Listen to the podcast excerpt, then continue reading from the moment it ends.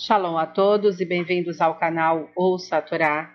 Vamos para a quinta aliada para Shemini, que está no livro Vaikra, capítulo 10, versículo 16, e vamos ler até o versículo 20.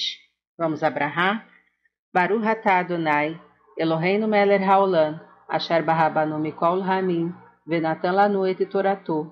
Baruch atah Adonai noten hatorá. Amém.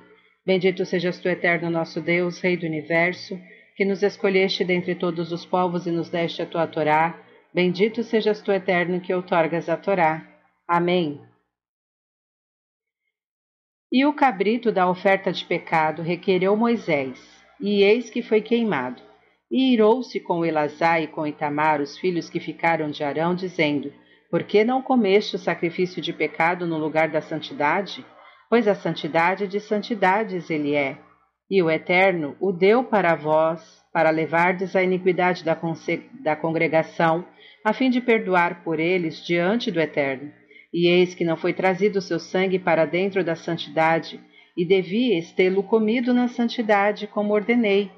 E falou Arão a Moisés: Eis que hoje ofereceram seu sacrifício de pecado e a sua oferta de elevação diante do Eterno e me aconteceram tais coisas, se eu tivesse comido do sacrifício de pecado do dia, agradaria aos olhos do Eterno?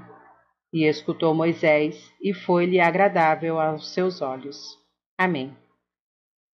Baruch atah Adonai, Eloheinu melech haolam, asher natan lanu Torah temet, v'hayeu lanatah betorreino, Baruch atah Adonai noten hatorá. Amém.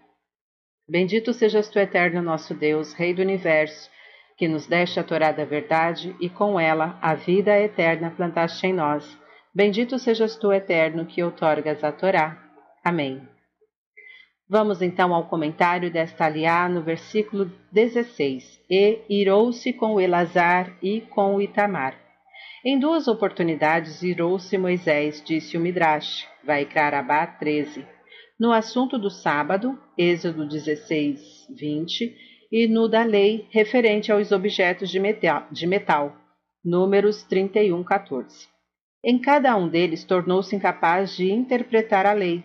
Um sábio que se irrita, observa Resh Lakish, perde a sua ciência. Um profeta que se encoleriza, perde seu espírito de profecia. Pessahim 63b.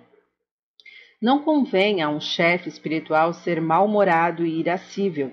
Ele deverá saber suportar desagrados e contrariedades e dar o exemplo da indulgência e da longanimidade. Ta'anit 4a.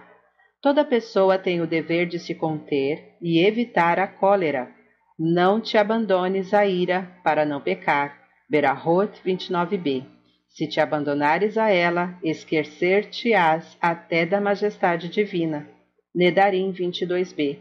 A vida de quem se ira facilmente não é vida. Pessahim 113b. Fim dos comentários. Tá gostando do conteúdo do canal? Então curta, comenta, compartilha.